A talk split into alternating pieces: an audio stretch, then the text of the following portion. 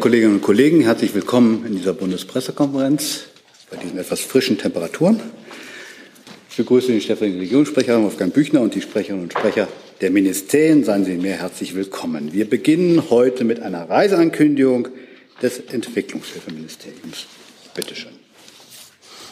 Ja, guten Tag. Die Entwicklungsministerin Svenja Schulze reist morgen bis Freitag nach Georgien und Armenien. Im Fokus der Reise steht die deutsche Unterstützung bei den Reformprozessen für eine EU-Annäherung, die Auswirkungen des Angriffskriegs auf die Ukraine auf diese beiden Staaten und die deutsche Unterstützung für mehr Energiesicherheit. Am Mittwoch wird die Ministerin eine Kooperation zwischen Georgien, der EU und Deutschland zur energieeffizienten Sanierung von öffentlichen Gebäuden unterzeichnen. Außerdem wird sie mit der georgischen Regierung über die Unterstützung zur Annäherung an die EU und notwendigen Reformen auf diesem Weg sprechen. Beispielsweise unterstützt das BMZ bei Reformen in der öffentlichen Verwaltung und auch bei der Medienfreiheit. Am Donnerstagabend fährt sie weiter nach Armenien. Dort äh, wird sie mit der armenischen Regierung sprechen und ihr anbieten, die Entwicklungszusammenarbeit zu einer bilateralen festen Partnerschaft aufzuwerten. Vielen Dank. Vielen Dank. Gibt es zu dieser Reiseankündigung Fragen? Das sehe ich nicht. Dann kommen wir zu Ihren Fragen und fangen mit der Frage von Herrn Kock an, nämlich zur konzertierten Aktion und dem Vorschlag des Bundeskanzlers für eine Einmalzahlung. Bitte schön. Genau. Es geht um diese steuerfreie Einmalzahlung für Arbeitnehmer. Ähm, das wurde ja als Vorschlag des äh, Bundeskanzleramtes auch eigentlich so bestätigt. Mich würde interessieren, ähm, wie das konkret laufen soll, ähm, um welche Beträge es sich nach Vorstellung des Bundeskanzleramtes ähm, handelt und wie vor allen Dingen, sind dann drei Fragen, Entschuldigung, mit den Arbeitnehmern umgegangen werden soll, die eben nicht äh, in tarifgebundenen Berufen sozusagen tätig sind. Ja, Sie referieren hier einen, äh, einen Medienbericht, den wir weder bestätigt noch kommentiert haben. Und deshalb kann ich das auch jetzt nicht tun. Ich möchte auch nicht der konzertierten Aktion äh, und den Beratungen bei der konzertierten Aktion da vorgreifen. Ähm, und deshalb bitte ich um Verständnis, dass ich jetzt hier nicht mich ähm, auf eine Diskussion von Details oder von möglichen Vorschlägen einlassen kann. Darf ich vielleicht die Frage von Herrn Hönig zum gleichen Thema nachschieben? Was sagen Sie denn zu der Kritik von Gewerkschaften? Im Kanzleramt würde man keine Tarifverhandlungen führen. Ähm, es hat niemand äh, jemals vorgeschlagen, im Kanzleramt Tarifverhandlungen zu führen. Ähm, aber ähm, äh, auch da gilt grundsätzlich, dass ich jetzt nicht den Gesprächen am kommenden Montag vorgreifen möchte. Ich hätte jetzt noch mehrere Fragen, die äh, in die gleiche Richtung gehen. Ich nehme an, Sie würden immer das Gleiche sagen. Ne? Sie können sie trotzdem natürlich gerne alle stellen. Ich fürchte aber, ich muss dabei bleiben. Ja. Gibt es weitere Fragen zu diesem Komplex? Dann fangen wir, Herr Gaffin. Versuchen wir es mal da sitzen. Ja, Panayotis Karoulis vom Deutschlandfunk. Können Sie noch ein paar Details sagen zu dem Ablauf dieses Tages? Also wer genau ist da geladen? Wie lange wird sich da zusammen getroffen? Ähm, eingeladen sind äh, Vertreter der, der Wirtschaft, Vertreter der Gewerkschaften, ähm, der Deutschen Bundesbank und natürlich ähm, äh, der Bundesregierung. Ähm, und ähm, ansonsten eine Tagesordnung in dem Sinne liegt mir im Moment noch nicht vor. Das würden wir ähm, wie immer dann Ihnen am Freitag bekannt geben, wenn wir die Termine für die kommende Woche vorstellen. Gibt es weitere Fragen zu dem Komplex konzertierter Aktionen bzw. dem Vorschlag der Einmalzahlung? Ich bitte die Kolleginnen und Kollegen, die diese Fragen jetzt online gestellt haben, äh, um Verzeihung. Ich würde die jetzt nicht vorreferieren, weil ich das Gefühl habe, dass äh, Herr Büchner leider immer dasselbe sagen würde, wenn wir nicht so richtig weiterkommen mit. Ähm, dann kommen wir zum nächsten Thema und das Thema heißt Ölpreisdeckelung, auch ein Vorschlag, der auf G7 gemacht wurde. Herr Koch, Sie sind dran. Oh, Entschuldigung, Hier würde uns äh, interessieren, äh, wenn es denn zu einem Ölpreisdeckel käme, ähm, wie der sich auf Deutschland und auch konkret auf die hiesigen Verbraucher auswirkt. Vielleicht kann ja auch das Bundeswirtschaftsministerium dazu noch was sagen. Wie der Konjunktiv Ihrer Frage ja schon nahelegt, ist das ja noch äh, eine hypothetische Frage. Und auf hypothetische Fragen geben wir ja dann keine hypothetischen Antworten. Deshalb leider auch an der Stelle würden wir jetzt gerne mal abwarten, was tatsächlich ähm, beraten und beschlossen wird. Und dann können wir uns dazu genauer einlassen. Ergänzung des Wirtschaftsministeriums? Mm, ich kann nur sagen, dass das ähm, durch das Ölembargo wollen wir ja Russland Schaden zufügen. Und wenn aber gleichzeitig die Weltmarktpreise ansteigen und Russland seine Öl an andere Länder verkauft, dann äh, nimmt das ja mehr Geld ein. Und äh, gerade deshalb ist es wichtig, in Gesprächen zu geben. Aber den Gesprächen kann ich auch und will ich auch nicht vorgreifen. Hey Leute, politischer Journalismus muss nicht kommerziell oder öffentlich-rechtlich sein. Podcasts müssen nicht durch grässliche Werbung finanziert sein. Jung Naiv ist der beste Beweis dafür. Damit das so bleibt, unterstützt uns einfach finanziell. Danke vorab und jetzt geht's weiter. Herr Kollege. Ah, Herr Habeck hat vor einer Stunde, zwei Stunden in Luxemburg gesagt, dass die Gespräche derzeit fortgesetzt werden in Elmau. Können Sie das bestätigen? Und äh, das ist ein Zitat von Herrn Habeck. Und zweitens. Gespräche wozu? Äh, zum Thema Ölpreisdeckel. Also, sorry. äh, und zweitens, äh, damals ist ja auch ein äh, Eingriff bei den Versicherungen, Versicherern bei den Öltransporten am Widerstand Griechenlands gescheitert. Jetzt hat halt seitdem Deutschland eine, seine Kooperation mit Griechenland fortgesetzt, Ringtausch und so weiter und so fort. Glauben Sie, dass Sie diesmal einem derartigen Vorstoß auch mit US-Unterstützung offener gegenüber sind? Also ich bin ja jetzt hier in Berlin und nicht in Elmau, deshalb kann ich Ihnen nicht sagen, was zur Stunde in Elmau genau gerade passiert. Ähm, und ähm, zu der weiteren fachlichen Frage, ähm, wie man zu diesen, weiß ich nicht, ob, ob Sie sich zu diesen Versicherungsfragen nochmal einlassen möchten. Ähm, Deutschland steht ja im engen und im intensiven Austausch mit den internationalen Partnern, um die angesprochene Effektivität der russischen Ölsanktionen auch zu maximieren und gleichzeitig wirtschaftlichen Schaden ähm, ähm, abzumildern. Und da ist ein Schiffversicherungsverbot bereits eine äh, effektive Maßnahme, die im sechsten Sanktionspaket enthalten ist. Und da in diesen Maßnahmen arbeiten wir weiter daran und sind da im engen Kontakt mit unseren europäischen Partnern, weil klar ist, dass etwas erfolgen muss. Gibt es weitere Fragen zum sogenannten Ölpreisdeckelung? Das sehe ich nicht. Dann habe ich noch ein Thema jetzt hier mit der G7 Infrastruktur bezeichnet worden. Bitte schön. Christian Krämer für Reuters. Frage an Herrn Büchner zunächst. Das hat Herr Scholz ja gestern knallhart angekündigt. Da können Sie sich eigentlich also nicht wegducken. Das ist äh, von ihm höchstpersönlich vorgestellt worden. Frage, ähm, von den 600 Milliarden, die angekündigt wurden, welcher Teil entfällt auf Deutschland? Ja, der Bundeskanzler hat gestern gemeinsam mit US-Präsident Joe Biden und weiteren G7-Partnern ähm, Elmar neue Zahlen zu einer gemeinsamen weltweiten Initiative für Infrastrukturinvestitionen in die G7 angekündigt. Diese Initiative, für die der Startschuss letztes Jahr beim G7-Gipfel in Carbis Bay fiel und unter deutschen G7-Vorsitz als Partnerschaft für globale Infrastruktur und Investitionen konkret ausgestaltet worden ist, baut auf starke regionale Initiativen wie die Europäische Global Gateway Initiative und die Arbeit der G7-Partner auf. Insofern erstmal vorweg zur Einordnung. Und äh, Ziel ist es, in enger Zusammenarbeit mit Partnern wie Entwicklungsbanken und dem Privatsektor einen kollektiven, konstruktiven Beitrag zu leisten, um die weltweiten Investitionslücken, vor allem in Schwellen- und Entwicklungsländern, für nachhaltige Infrastruktur unter Beachtung hoher internationaler Nachhaltigkeits- und Transparenzstandards zu schließen. Die G7-Partner haben gestern angekündigt, auf der Grundlage ihrer nationalen und regionalen Initiativen in den nächsten fünf Jahren gemeinsam bis zu 600 Milliarden US-Dollar an öffentlichen und privaten Investitionen zu mobilisieren. Mobilisieren bedeutet also, dass äh, der Beitrag, den, äh, der sozusagen, den die Staaten leisten, dass der gehebelt wird äh, durch, eine, durch erhebliche Investitionen, die aus dem, die aus dem privaten Sektor kommen sollen. Und ähm, seit 2021 sind bereits äh, gute Fortschritte erzielt worden. Man habe, so der Bundeskanzler, über diese Investitionen in der Breite des Themas gesprochen, über Infrastruktur für Häfen, für Eisenbahnverbindungen, für Elektrizität und auch über Infrastrukturen für globale Gesundheit. In der Covid-19-Pandemie hätten wir gemerkt, dass solche Pandemien nur gemeinsam in der Welt bekämpft werden können. So habe Deutschland 530 Millionen Euro als Teil einer größeren Team Europe Initiative für globale Impfstoffproduktion zur Verfügung gestellt. Im Klimabereich habe man sogenannte Energiewendepartnerschaften mit Entwicklungs- und Schwellenländern geschlossen. Die erste im Herbst 2021 mit Südafrika. Neue werden aktuell mit Indonesien, Indien, Senegal und Vietnam verhandelt. Der Bundeskanzler hat gestern beispielhaft die, beispielhaft die folgenden deutschen Unterstützungsbeiträge angekündigt.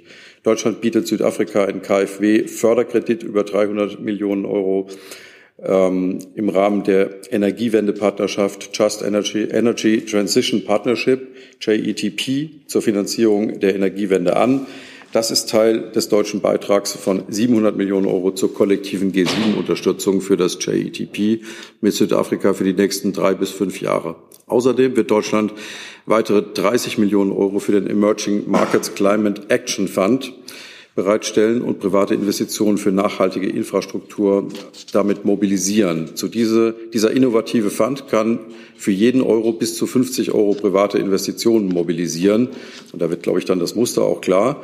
Mit den 25 Millionen Euro, die Deutschland bereits letztes Jahr eingezahlt hat, können dann mit dem deutschen Beitrag von insgesamt 55 Millionen bis zu 2,75 Milliarden Euro auf Projektebene mobilisiert werden. Es wäre jetzt also unseriös, Ihnen auf Euro und Cent sagen zu wollen, wie der deutsche Beitrag ist, aber nach diesem Muster ähm, ist diese globale Infrastrukturinitiative angelegt. Öffentliche Gelder, die investiert werden, die bereitgestellt werden, um dann massive Investitionen aus dem privaten Sektor zu, äh, zu hebeln und zu mobilisieren. Das heißt, Sie können noch nicht sagen, welcher Anteil Deutschland auf Deutschland entfällt und Sie können auch nicht sagen, wie das Verhältnis privat-öffentlich ist. Ich kann Ihnen das nicht im Moment auf ähm, sozusagen auf Heller und Pfennig ausrechnen. Vielleicht darf ich noch eine Frage. Das Ziel ist aber, dass wir insgesamt über die G7 600 ähm, Milliarden Dollar ähm, mobilisieren. Und ähm, Joe Biden hat ja, glaube ich, angekündigt, dass es 200 Milliarden Dollar sind, äh, die alleine in den USA mobilisiert werden sollen dafür. Darf ich stelle eine Frage von Paul Löhr von der FAZ dazu stellen. können Sie eine Größenordnung sagen, was das Verhältnis zwischen privatem und öffentlichem Geld ist? Kann ich nicht, weil es abhängig ist von vielen sozusagen einzelnen Programmen, die ganz unterschiedlich ausgestaltet werden. Herr Kollege dazu. Erstmal. Ist noch eine Nachfrage? Sonst. Fangen wir nochmal da. Ja. Ähm, welches Ministerium ist für die Umsetzung zuständig dann? Ich glaube, das sind dann am Ende auch verschiedene Ministerien, weil auch die ähm, Programme teilweise können die das ähm, das BMZ betreffen, teilweise können die das ähm, BMWK und auch andere Ministerien betreffen, je nachdem, in welchem Bereich äh, dort auch Infrastruktur dann ähm, sozusagen gefördert und ermöglicht wird. Dann wäre die Frage, ob das BMZ mehr Erkenntnisse hätte zu der Aufteilung. Fragen wir das BMZ. Ich ahne, dass das noch nicht möglich sein wird. Also wir können gerne das BMZ äh, äh, dazu befragen. Ich sage nur, wir sind ähm, hier in einer Phase, in der wir ähm, dieses große Projekt jetzt angehen. Und ich glaube, dass wir in den nächsten Monaten und Jahren sehen werden, sehr viel deutlicher sagen können, wie sich dieses, ähm, wie sich dieses Programm dann entwickelt ähm, und wie sozusagen genau die Hebelwirkung, ähm, wie erfolgreich genau die Hebelwirkung dann sein wird. Deshalb ist das äh, jetzt einfach, es, wäre jetzt unseriös, dort genau zu sagen, es wird der, es wird genau der gleiche Umrechnungsfaktor sein wie bei dem erwähnten Programm, wo aus 55 Millionen ähm, staatlicher Investitionen 2,75 Milliarden auf Projektebene werden können. Das wäre ja so eine, so eine Größenordnung, die Sie jetzt nehmen könnten. Aber ob sich das sozusagen über die ganze Breite des Programms genau in der Form realisieren lässt, das lässt sich heute mit Sicherheit noch nicht sagen. Zufrieden? Aber wenn das, ich wollte damit nicht dem BMZ die Möglichkeit geben, sich auch zu äußern. Wenn Sie das BMZ gerne möchte, dann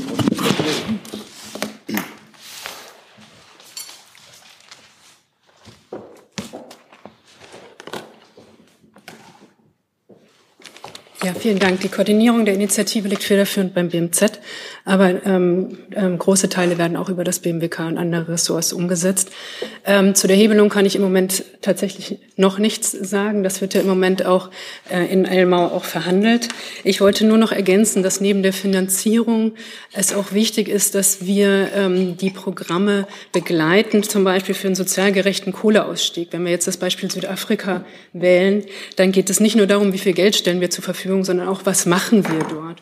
Und ähm, ein konkretes Beispiel ist ein Kohlekraftwerk, das vom Netz genommen werden soll und wir dort Unterstützung ähm, leisten, wie ähm, dann die Kohlearbeiter in ein sozial gerechte, ein anderes Arbeitsverhältnis kommen können und da eine Umschulung erfolgen soll. Das wollte ich nur noch ergänzen.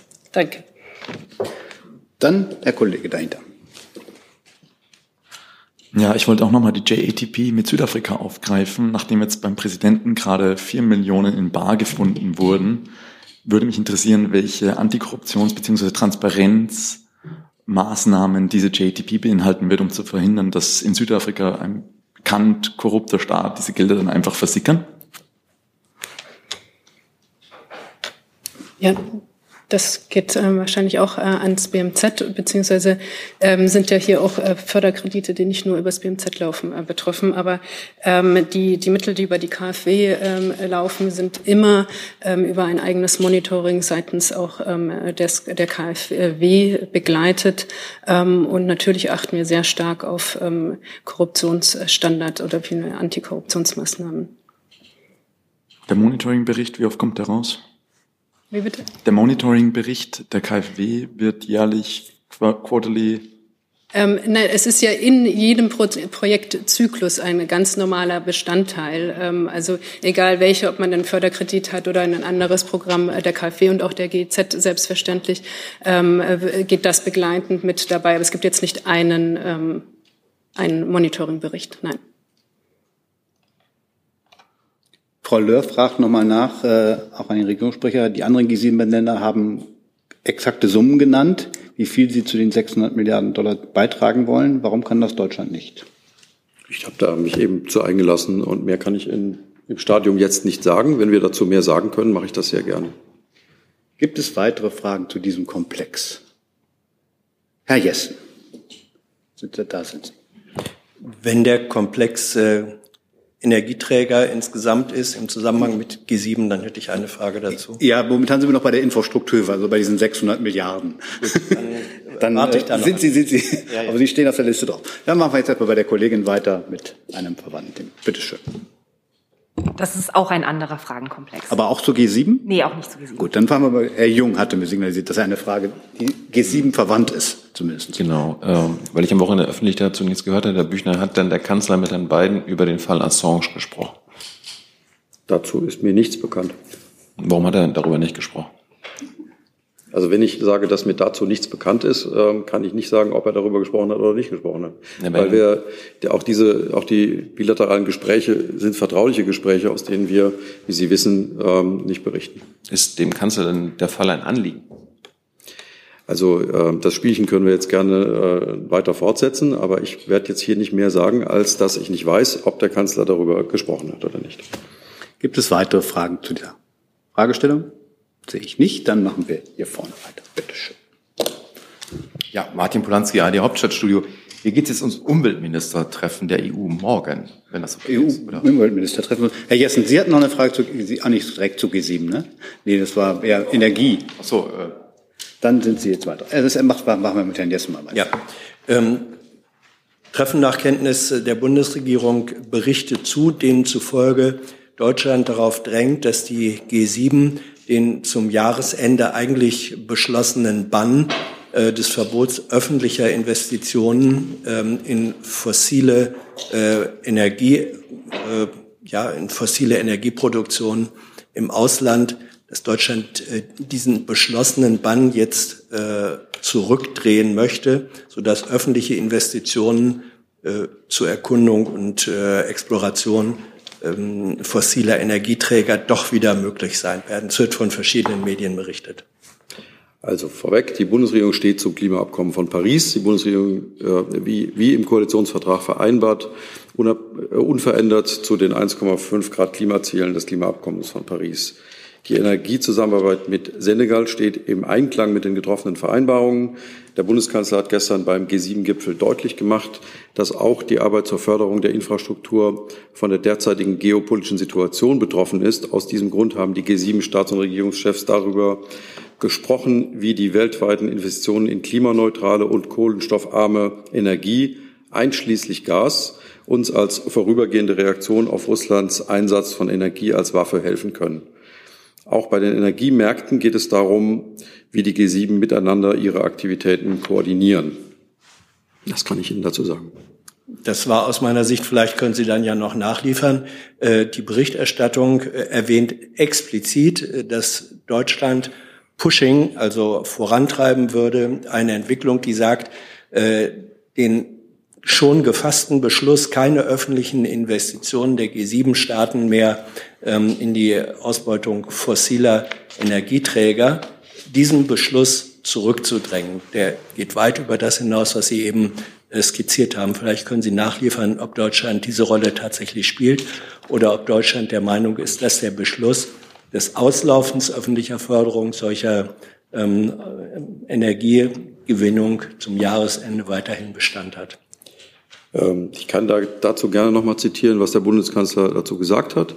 Was die Frage der Energiezusammenarbeit betrifft mit Senegal, ist die ähm, ganz bereit, ist die ganz breit. Es geht um erneuerbare Energien, aber selbstverständlich geht es auch um die Zusammenarbeit bei der Nutzung der natürlichen Gasressourcen, die Senegal hat, bei der Nutzung der künftigen Möglichkeiten, die da entstehen und auch bei der, bei den technischen Investitionen in die Kraftwerksinfrastruktur, die dazu notwendig sind.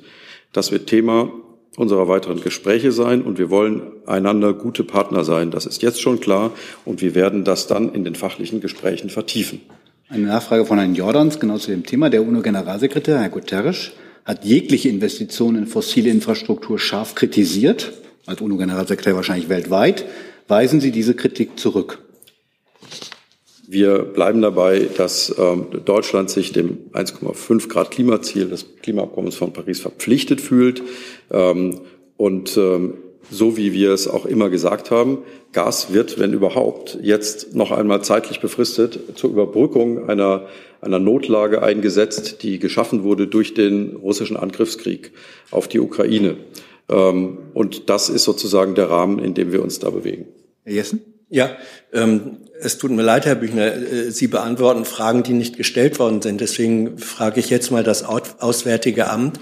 Ähm, steht Deutschland zu dem beschlossenen Joint Commitment, dessen inhaltlich ja zitiert hat? Das ist ja eine andere äh, Dimension als die Kooperation im Senegal. Also steht Deutschland nach Auffassung des Auswärtigen Amtes zu diesem beschlossenen Joint Commitment äh, oder soll das revidiert werden? Ich kann Ihnen zu den Gesprächen, die beim G7-Gipfel äh, geführt werden, äh, hier keine Auskünfte geben. Das ist äh, die Aufgabe von Herrn Büchner und Herr Büchner hat das ja auch gerade alles dargestellt. Er hat eben auf die Frage, äh, ich kann es nur noch mal sagen, nicht geantwortet. Die internationale Presse berichtet, dass Deutschland dieses Joint Commitment zurückdrehen, revidieren möchte. Und nun hören wir von der Bundesregierung, keine Aussage dazu. Ich frage also nochmal, stimmt das? Möchte Deutschland das Joint Commitment revidieren oder soll das Joint Commitment in der bisher beschlossenen Form weiterhin Gültigkeit haben? Wie gesagt, zu, das, zu dem, was in Elmau besprochen wird, äh, ist der Regierungssprecher der richtige Ansprechpartner und der hat auf Ihre Frage ja auch eine ausführliche Antwort gegeben. Herr Jung. Ähm, Herr Büchner, ich verstehe jetzt, dass die Bundesregierung zum Paris-Abkommen steht, aber nicht zu diesem Joint Commitment. Korrekt? Wenn Sie das so verstehen, ich kann äh, nichts dem zu, hinzufügen, was ich eben gesagt habe, nämlich, dass wir zu dem Klimaabkommen stehen ähm, und dass wir zugleich darüber sprechen müssen, wie wir Gas als Überbrückungstechnologie nutzen. Aber ich, ich möchte vielleicht ein, einfach nur, damit das nicht äh, sozusagen in eine völlig falsche Richtung verstanden wird, auch einfach nochmal sagen, es ist ja klar, dass wir in den nächsten Jahren weniger Gas verbrauchen werden in Deutschland und nicht mehr. Wir müssen das nur aus anderen Quellen beziehen. Und deswegen ändert sich auch an der Stoßrichtung unserer, unserer internationalen Verpflichtungen dann nichts. Und äh, wie Herr Büchner das dargestellt hat, äh, natürlich halten wir an unseren äh, Verpflichtungen aus dem Pariser Abkommen vollumfänglich fest. Ja, aber das ist so das ist ja Derailing von Ihnen. Wir reden ja nicht über Paris-Abkommen. Das ist ja gar keine Frage, dass Sie daran festhalten, sondern es geht um dieses Joint Commitment. Und da vermeiden Sie tunlichst zu sagen, dass Sie noch dazu stehen. Sondern, wie die Berichterstattung ja, äh, wie Herr Nein, was gerade gesagt hat, äh, wollen Sie das zurückdrehen. Und das passt doch zu dem, was Sie hier sagen, weil Sie nicht dazu stehen. Was wir vermeiden, Herr Jung, sind ähm, äh, hier Presseberichte zu kommentieren ähm, äh, zu Gesprächen, die möglicherweise, die, die, die noch laufen ähm, und äh, die wir von hier aus nicht einschätzen können. Und deshalb ähm, müssen wir an der Stelle jetzt einfach noch mal warten, was sozusagen beim äh, G7-Gipfel besprochen und beschlossen wird. Gibt es weitere Fragen zu diesem Komplex? Das sehe ich. Dann macht jetzt die Kollegin weiter, die endlich dran ist. Da, da, da sind Sie. Sie. Genau. Ähm, Eva Huber, ARD Hauptstadtstudio. Bei mir geht es um die Frage nach ausländischen äh, Mitarbeitern an Flughäfen vorübergehend. Das ist eine Frage sicher ans Arbeitsministerium und ans Innenministerium. Zum einen ähm, gab es da eben gestern einen Medienbericht und die Frage wäre, wie weit ist diese Idee schon gediehen? Also das heißt, wie schnell soll das jetzt kommen? In welchen Bereichen sollen die eingesetzt werden, wenn es denn klappt? Und die andere Frage wäre zur Sicherheit. Das ist ja am Flughafen auch eine spezielle Situation. Was sind da überhaupt die Voraussetzungen und wie kurzfristig könnte man da jetzt ausländische Mitarbeiter überhaupt ähm, einsetzen und so. diese Sicherheitsprüfung durchführen? Ich glaube, zuständig ist erstmal das BMAS, ne? Das fängt das BMAS mal an und dann.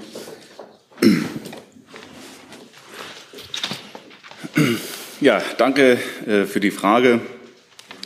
Der Minister hat ja am Wochenende deutlich gemacht, dass die Bundesregierung plant, aufgrund der ungewöhnlichen Situation an den Flughäfen die Einreise von dringend benötigtem Personal aus dem Ausland für eine vorübergehende Tätigkeit in Deutschland zu ermöglichen. Er hat darauf hingewiesen, dass äh, diese Beschäftigten natürlich nach Tariflohn bezahlt werden müssten und für die befristete Zeit von den Unternehmen auch anständige Unterkünfte bereitgestellt werden müssen.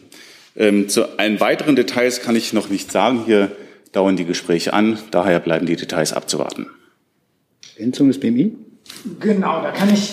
Mikro? Mikro bräuchten Sie. Da. Wunderbar, ja, da kann ich für das BMI gar nicht sehr viel ergänzen. Auch die Bundesinnenministerin hat am Wochenende angekündigt, dass wir ermöglichen werden, dass die Unternehmen, also die Flughafengesellschaften, die Airlines kurzfristig Hilfskräfte aus dem Ausland einsetzen können an den Flughäfen und dass zum Beispiel bei der Gepäckabfertigung, bei den Sicherheitskontrollen kommt das wegen der dort nötigen Ausbildung und den dort äh, geltenden Sicherheitsstandards nicht in Betracht, sondern bei einfacheren Tätigkeiten wie eben der Gepäckabfertigung. Die Innenministerin hat auch klar gemacht, dass es bei der Sicherheit keinerlei Abstriche geben kann. Also auch wer in der Gepäckabfertigung arbeitet, arbeitet ja in Sicherheitsbereichen am Flughafen. Deshalb gibt es auch da eine Sicherheitsüberprüfung und eine sogenannte Zuverlässigkeitsüberprüfung der ähm, Arbeitskräfte, die dort eingesetzt werden. Das würde dann eben exakt genauso auch für diejenigen Arbeitskräfte gelten, die aus dem Ausland für eine gewisse Zeit an den Flughäfen eingesetzt werden. Also auch die müssten diese Sicherheitsüberprüfung durchlaufen. Das machen äh, Landesbehörden, nehmen diese Überprüfung vor und in der Regel dauert das etwa zwei Wochen. Darf ich noch eine weitere Frage stellen von Herrn Strauß, Sie sozusagen zum gleichen Punkt? Vielleicht können Sie das schon so sagen. Welche, mit welchen Zahlen rechnen Sie, die Sie anwerben müssen? Und gibt es schon erste Anwerbeversuche? Nein, Zahlen kann ich noch nicht nennen und die Details bleiben abzuwarten. Genau, dazu müssen wir vielleicht auch von hier aus sagen, dass das Verkehrsministerium natürlich mit der Branche, also mit den Unternehmen im Kontakt ist, um genau diese Fragen zu klären und jetzt leider nicht hier sein kann. Deswegen würden wir vielleicht auch an die dortigen Kolleginnen und Kollegen für mehr Details dann verweisen. Eine letzte Frage, weil ich das drin hatte mit dem Zeitrahmen. Womit rechnen Sie oder hoffen, worauf hoffen Sie? Es müsste ja jetzt relativ schnell gehen. Also für das Innenministerium kann ich sagen, klar, wir wollen das sehr schnell ermöglichen, damit äh, die Unternehmen diese massiven, diese massive Personalnot, die sie haben nach der Corona-Zeit an den Flughäfen, schnell ausgleichen können und damit es auch in diesem Sommer den Reiseverkehr noch entlastet. Das ist eine von mehreren Maßnahmen.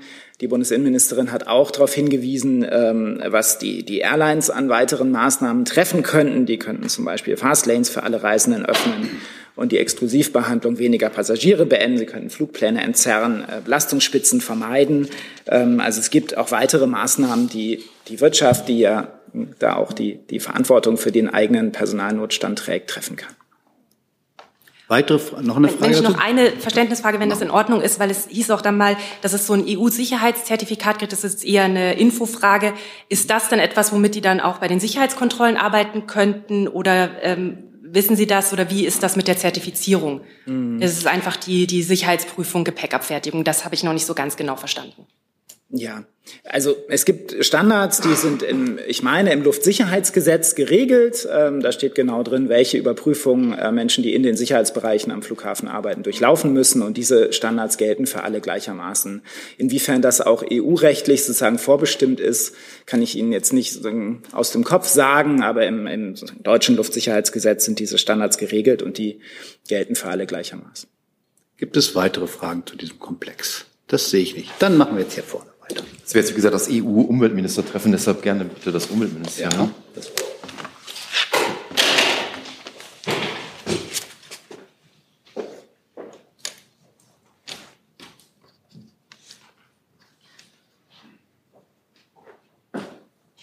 Jo, morgen wird es ja auch um das Verbrennerverbot gehen. Ähm, können Sie sagen, wie Frau Lemke abstimmen wird?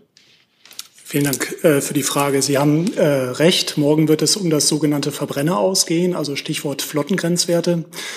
Äh, der Umweltrat berät morgen. Entsprechend können wir uns heute noch nicht zum Ergebnis der Beratung äußern. Dafür bitte ich um Verständnis. Jetzt wird das ja schon länger diskutiert. Jetzt ist es ein Tag vor der Abstimmung. Ihnen ist schon bewusst, wenn Deutschland sich enthält, dass das dann mutmaßlich kippen würde.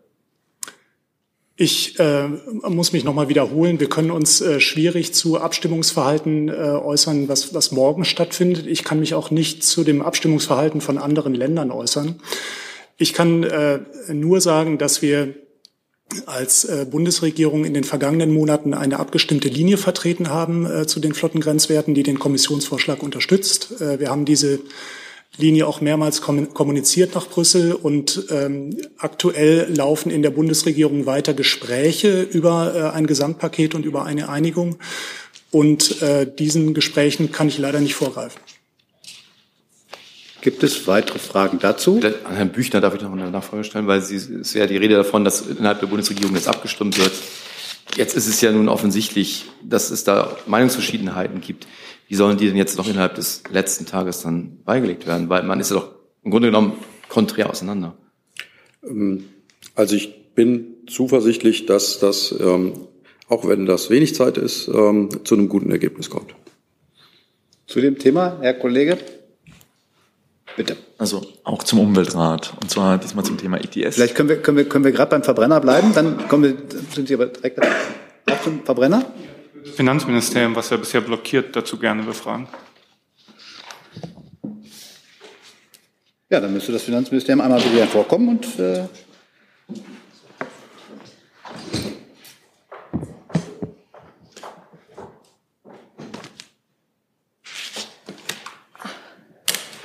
Frage wäre, Frau Kalwey, ähm, Herr Lindner hatte ja zuletzt immer gesagt, äh, dass er dagegen ist in der, Vorlau in der vorläufigen Form, hatte aber letzte Woche auch gesagt, äh, dass es eine Kompromissmöglichkeit gibt, wenn die Technologieoffenheit gewährleistet ist, wenn es eine Möglichkeit für synthetische Kraftstoffe gibt. Daher Frage in den laufenden Verhandlungen, sind die Bedenken, die Herr Lindner hatte, jetzt ausgeräumt?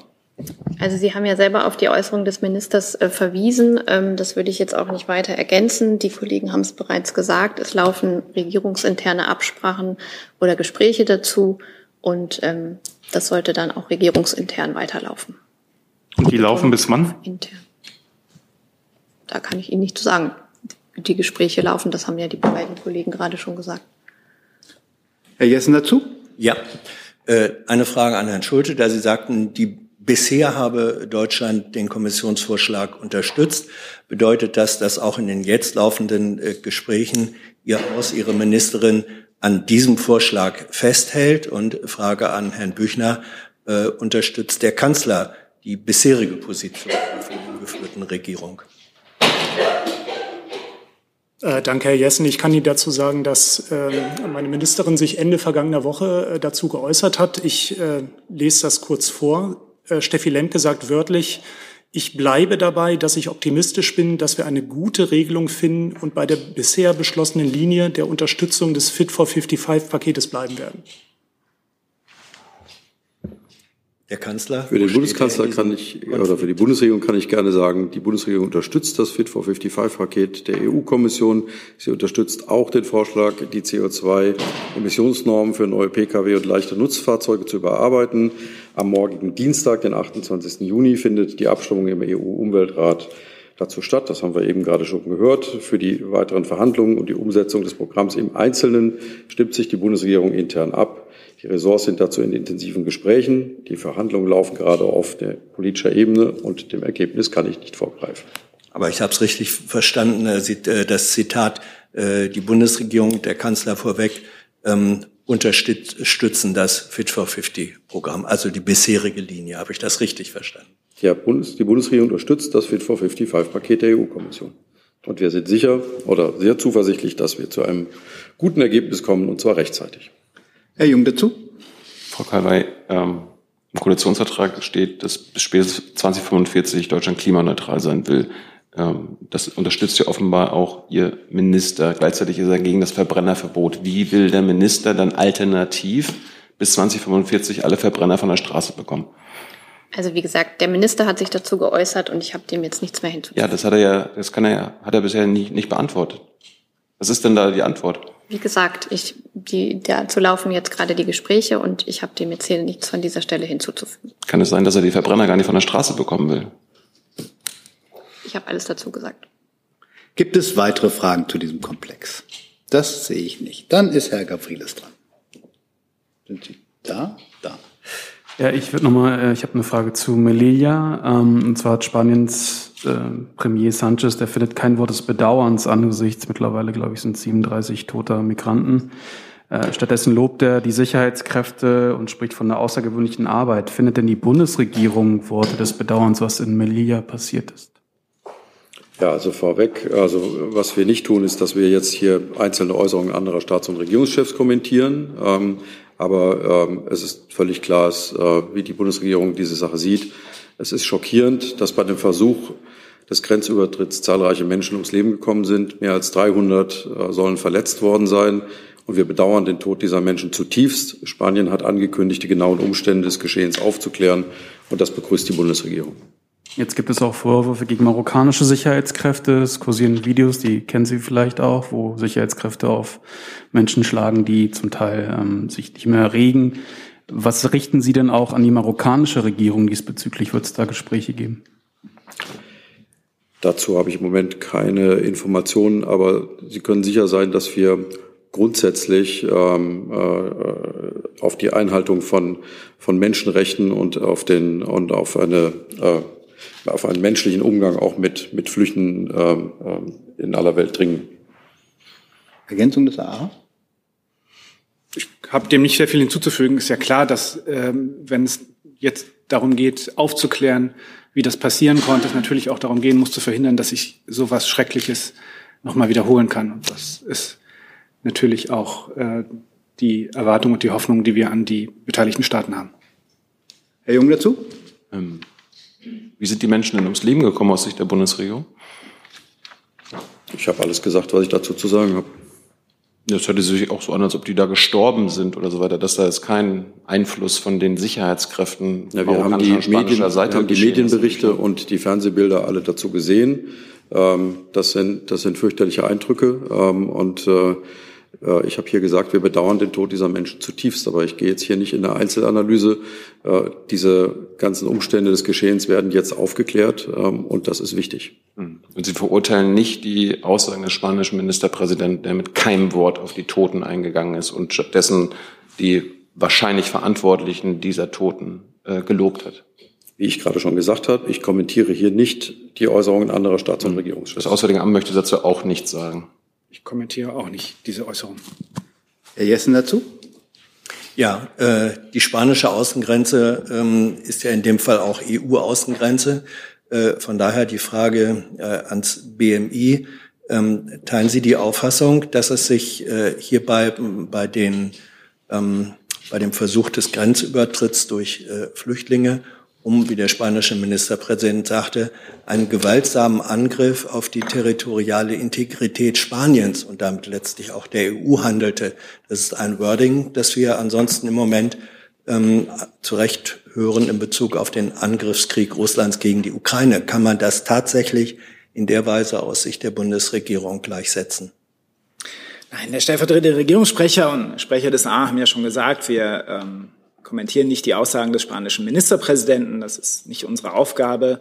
Äh, hier von, von dieser Bank aus, ähm, auch die Bundesinnenministerin ist erschüttert über das, was da geschehen ist. Ähm, das macht uns, macht uns sehr betroffen. Ähm, auch wir erwarten in den zuständigen Gremien, auch EU-Gremien, dass das aufgeklärt wird, dass die Fragen, die Sie hier völlig zu Recht stellen, Gegenstand einer solchen Aufklärung sind und dass Menschenrechte und rechtsstaatliche und asylrechtliche Standards an den EU-Außengrenzen eingehalten werden. Das ist das, worauf wir als Bundesregierung drängen. Ähm, und gleichzeitig versuchen wir legale Wege, Migrationswege, Fluchtwege in die Europäische Union zu schaffen. Da ist im Innenrat am 10. Juni ein, äh, unter französischer Präsidentschaft ein großer Sprung nach vorne gelungen, dass 17 EU-Mitgliedstaaten jetzt in diesem Solidaritätsmechanismus mitmachen, um die Mittelmeerstaaten auch zu entlasten und Menschen innerhalb der EU besser zu verteilen, ähm, um eben legale Wege zu schaffen und ähm, Das sind alles wichtige Schritte und das ist das, was wir sozusagen für das Handeln äh, und die, die Haltung der Bundesregierung sagen können.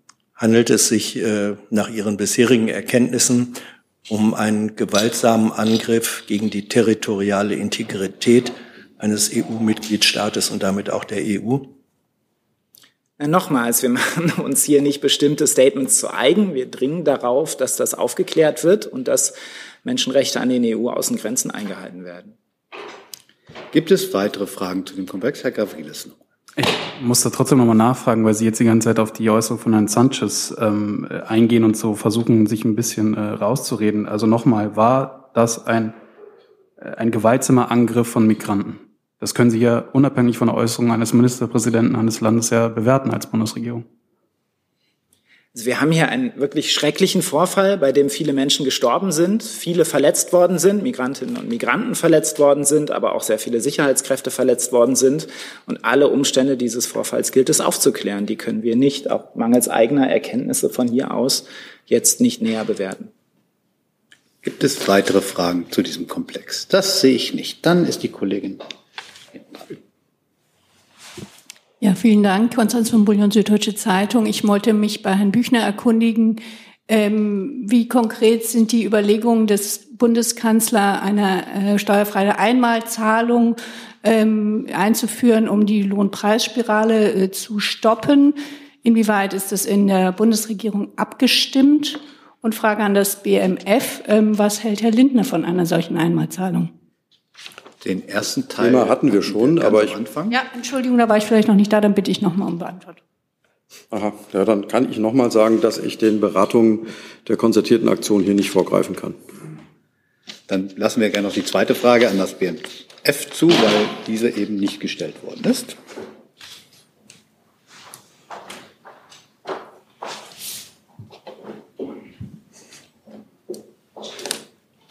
Ja, so.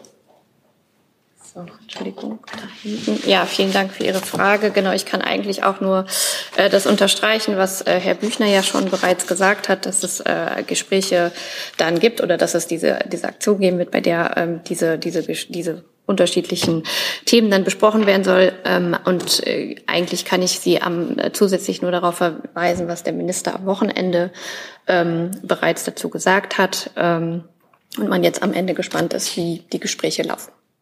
Darf ich da nochmal nachfragen? Äh, der Minister hat ja immer wieder äh, betont, dass er solche Einmalaktionen oder Gießkannenprinzip, wie das gern genannt wird, nicht gut heißt. Können Sie es vielleicht mal ein bisschen konkretisieren, ähm, ob das überhaupt im Vorfeld besprochen worden ist oder war das jetzt eher so eine spontane, ein spontaner Vorschlag?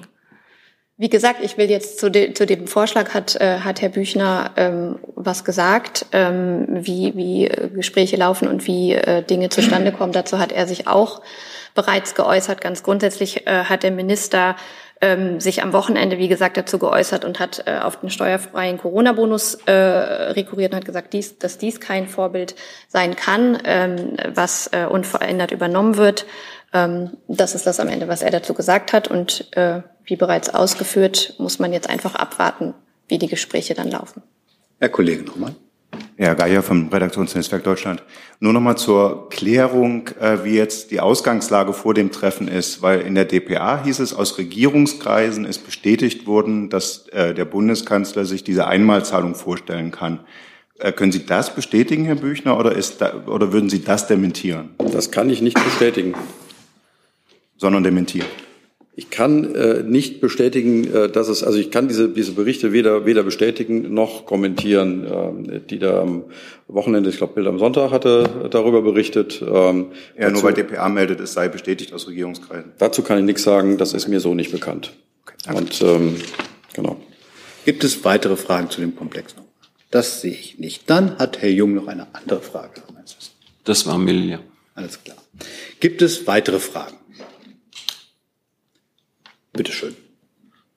Ja, ich würde noch schnell den Themenkomplex Gas aufmachen. Da hätte ich noch eine Lernfrage zu letzter Woche. Die 15 Millionen Liquiditätshilfe für THE. Die Ausgestaltung dessen erschließt sich mir nicht ganz. Bedeutet das aufgrund der Übernahme des Liquiditätsrisikos durch den Staat, werde, wird der Staat dann auch im Teil, als Teil dessen für die Gewinne, die für THE daraus entstehen, äh, werden die dann auch an den Staat abgeführt, wenn das als Frage Sinn macht? Ähm, Sie meinen die Unterstützung für die TAE, Trading Hub Europe, um Gasspeicher zu füllen, laut der Ministerverordnung Reden und andere. Meinen Sie das? Genau. Ich habe akustisch nicht verstanden. Und Ihre Frage ist, ob die Gewinne dann wieder zurückgehen, wenn es verkauft wird. Also ob 15 Millionen zurückgezahlt werden oder ob dieser, dieses Darlehen ausreichend bezinst ist, beziehungsweise Übergewinne, die aus dem Wiederverkauf des Gas, Mhm. also entstehen, an das an Ja. die Stadt abgeführt werden müssen. Fakt ist ja, dass es nur eine, eine Liquiditätshilfe ist. Es ist ja kein Geld, was wir jetzt direkt äh, THE geben. Es ist eine Liquiditätshilfe, damit die Kredite aufnehmen können, um äh, die Gasspeicher zu befüllen. Wir füllen, wir kaufen ja kein, keine, kein Gas ein für die Gasspeicher. Insofern ähm, ist das ist die Aufnahme der Kredite Sache des THE und ähm, die verkaufen dann natürlich das Gas dann wieder, wenn es gebraucht wird. Also haben wir, wir, wir stellen nur eine Liquiditätshilfe sozusagen, also eine, eine Möglichkeit, dass überhaupt Kredite aufgenommen werden können. Insofern ist meines Wissens das nicht vorgesehen. Ich würde mich aber gerne noch mal erkundigen. Also die Liquiditätshilfe ist dann de facto pro bono. Meines Wissens, aber ich würde mich gerne noch mal erkundigen. Wir hoffen, dass das in der Nachrichtung dann sozusagen noch genauer wird. Hier ist Hans, der informelle Alterspräsident hier. Aus Erfahrung geboren der Hinweis, es lohnt sich, Jung und Naiv zu unterstützen, per Überweisung oder PayPal. Guckt in die Beschreibung. Das ist gleich ein ganz anderer Hörgenuss. Ehrlich. Gibt es weitere Fragen zu diesem Komplex? Das sehe ich nicht. Dann hat der Jungweg. Hm, jetzt BMI zum Thema externe Beratung. Da gab es ja letzte Woche Berichterstattung, wie viel Geld die neue Bundesregierung für externe Beratung ausgibt. Und das BMI ist da an vorderster Stelle, also 80 Verträge im Wert von 237 Millionen Euro. Äh, finden Sie das denn selbst ganz schön viel? Und ist das Ziel Ihre, Ihres Ministeriums, äh, das jetzt bis zum Ende der Legislaturperiode abzubauen? Und warum stellen Sie die Leute nicht einfach selbst ein? Das, dafür gibt es eine einfache Erklärung. Ähm, und die ist, dass das Beschaffungsamt zum Geschäftsbereich des BMI gehört und damit Beraterverträge für die gesamte Bundesregierung über das Beschaffungsamt abgeschlossen werden und äh, insofern in dieser Kalkula äh, nicht Kalkulation, in dieser Übersicht von äh, Kosten für Beratungsunternehmen beim BMI auftauchen. Es sind aber mitnichten Beratungsverträge, die alle für das BMI laufen, sondern für die gesamte Bundesregierung. Das ist die Erklärung und es betrifft weit mehr als 200 Millionen Euro von diesen 240 oder was die Sie gerade zitiert haben. Aber es ist an sich das Ziel der Bundesregierung, diese externen Beratungen zurückzuschrauben. Also es gab ja Teile der heutigen Bundesregierung, die die alte Bundesregierung genau dafür kritisiert hat. Also da kann natürlich man, man nur jedes- Leute, man könnte das Wissen ja auch äh, einstellen. Da kann äh, sicherlich nur jedes Ressort für sich sprechen, in welchen Bereichen es äh, Beratungsunternehmen einsetzt. Im Bereich des BMI ist das äh, vor allen Dingen im Bereich der Verwaltungsdigitalisierung, wo wir auf externes Know-how, vor allen Dingen im Digitalbereich äh, natürlich auch angewiesen sind und mit vielen externen Dienstleistern zusammenarbeiten, äh, um diesen Staat weiter zu digitalisieren und zu modernisieren. Das ist der Bereich, in dem im BMI ähm, Beraterhonorare anfallen. Und wie gesagt, der aller, allergrößte Teil läuft über das Beschaffungsamt und betrifft die gesamte Bundesregierung, taucht aber bei uns auf. Gibt es weitere Fragen zu dem Komplex? Das sehe ich nicht. Dann hat Herr Büchner eine Nachlieferung zum Thema. Ja, zur, zur Infrastrukturinitiative wollte ich noch mal sagen, also es gibt eine Agenturmeldung, wo steht, dass wir die, dass wir Zahlen dazu nicht beziffern können. Das ist ja so nicht richtig, sondern ich habe Ihnen ja mehrere Zahlen vorgetragen.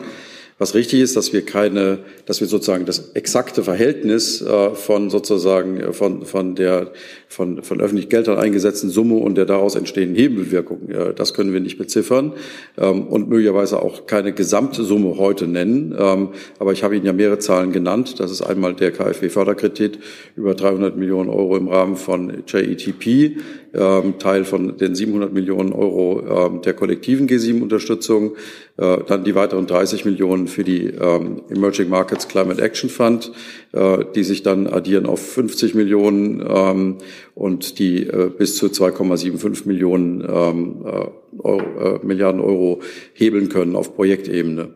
Plus ähm, die Global Gateway Initiative hat das Ziel, bis zu 300 Milliarden Euro an öffentlichen und privaten Investitionen für die globale Infrastruktur und Konnektivität zu mobilisieren. Ich wollte nur noch mal darauf hinweisen, also wir können Zahlen nennen. Wir können natürlich bestimmte das Verhältnis, äh, nach dem Sie gefragt haben, das lässt sich einfach heute Sie genau die Gesamtzahl, eine Gesamtzahl lässt sich natürlich ähm, durch die Natur sozusagen oder äh, durch das Wesen dieser dieser Initiative, wie sie angelegt ist, heute nicht seriös beziffern. Aber das stimmt gar nicht, weil die USA können das, Japan kann das und von der Leyen hat ja für Europa auch den Teil genannt, 300 Milliarden. Und jetzt müsste Deutschland sagen, XX ist der Anteil von den 300 Milliarden für uns. Ich kann das, ich kann das sagen, was ich Ihnen dazu gesagt habe. Ähm, wir können einzelne Dinge beziffern. Ich glaube, das ist seriös und richtig so. Äh, und ähm, wir werden im Laufe sozusagen äh, der Zeit dann äh, dazu detaillierter werden können. Noch eine Nachfrage, Herr Krämer? Oder? Nee, ich wollte nur noch mal sagen, Sie haben gesagt, es gibt keine Gesamtzahl. Dann können Sie eigentlich auch nicht sagen, wir haben Zahlen genannt. Ja, man kann aber jetzt auch nicht sagen, wir hätten keine Zahlen genannt, sondern wir haben eine Menge Zahlen genannt, nur keine Gesamtzahl. Das stimmt. Wie so oft hier Interpretationsfrage. Gibt es weitere Fragen zu anderen Themen? Das sehe ich nicht. Dann danke ich Ihnen und entlasse Sie für heute wieder in die schöne warme Sonne. Vielen Dank.